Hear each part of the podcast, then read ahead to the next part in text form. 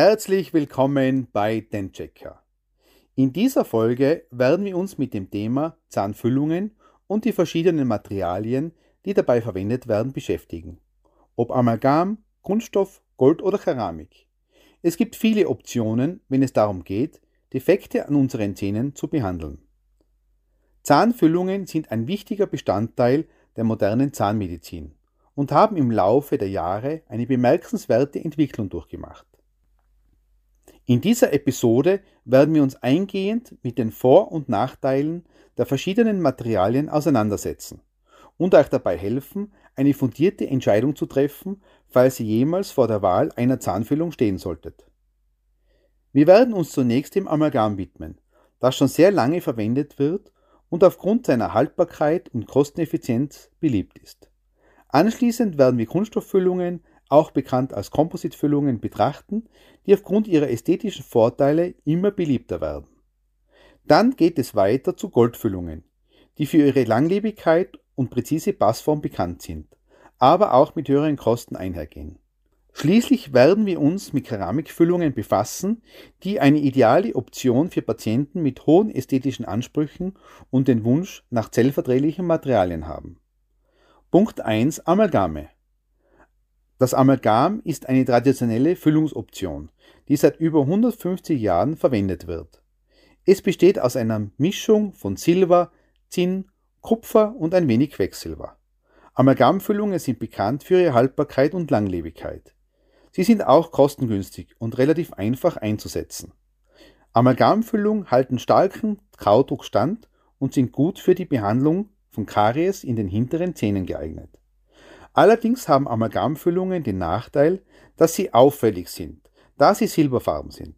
Ein weiterer Punkt ist das Vorhandensein von Quecksilber, das einige Bedenken hinsichtlich der möglichen toxischen Wirkungen auf den Körper hervorruft. Nun die zweite Materialklasse, nämlich Kunststoffe. Kunststofffüllungen, auch als Kompositfüllungen bezeichnet, sind eine beliebte Alternative zum Amalgam.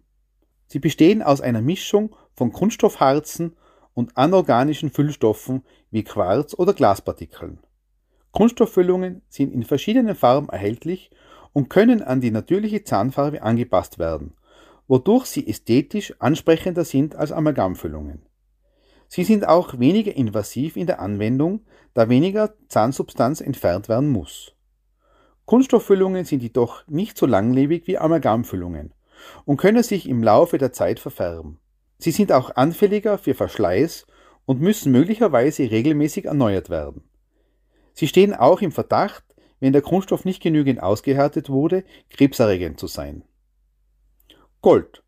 Goldfüllungen werden aus einer Goldlegierung hergestellt, die in der Regel eine Kombination von Gold, Kupfer und anderen Metallen enthält. Goldfüllungen sind äußerst langlebig und können Jahrzehnte halten. Sie sind gut verträglich und verursachen selten Allergien oder Reizungen im Mund. Goldfüllungen bieten auch eine hervorragende Passform, da sie individuell angefertigt und im Labor hergestellt werden. Obwohl sie ästhetisch weniger ansprechend sind als Kunststoff- oder Keramikfüllungen, sind sie ideal für Füllungen in den hinteren Zähnen geeignet, da sie starken Kaudruck standhalten und beim Einstellen der Höhe der Goldfüllungen fehlerverzeihender sind. Die Hauptnachteile von Goldfüllungen ist der hohe Preis und für viele die Ästhetik. Zum Schluss noch die Keramik. Keramikfüllungen bestehen aus porzellanähnlichen Materialien. Sie werden im Labor individuell hergestellt und können an die natürliche Zahnfarbe angepasst werden, wodurch sie ästhetisch sehr ansprechend sind. Keramikfüllungen bieten eine ausgezeichnete Passform und Haltbarkeit, vergleichbar mit Goldfüllungen. Sie sind auch gut verträglich und verursachen selten Allergien oder Reizungen. Ein weiterer Vorteil von Keramikfüllungen ist ihre biokompatible Natur, da sie frei von Metallen sind. Dadurch sind sie eine gute Wahl für Patienten mit Allergien oder Empfindlichkeiten gegenüber Metallen. Keramikfüllungen haben jedoch einige Nachteile. Sie erfordern im Vergleich zu anderen Füllungsmaterialien mehr Aufwand und Technik beim Einsetzen der Füllung.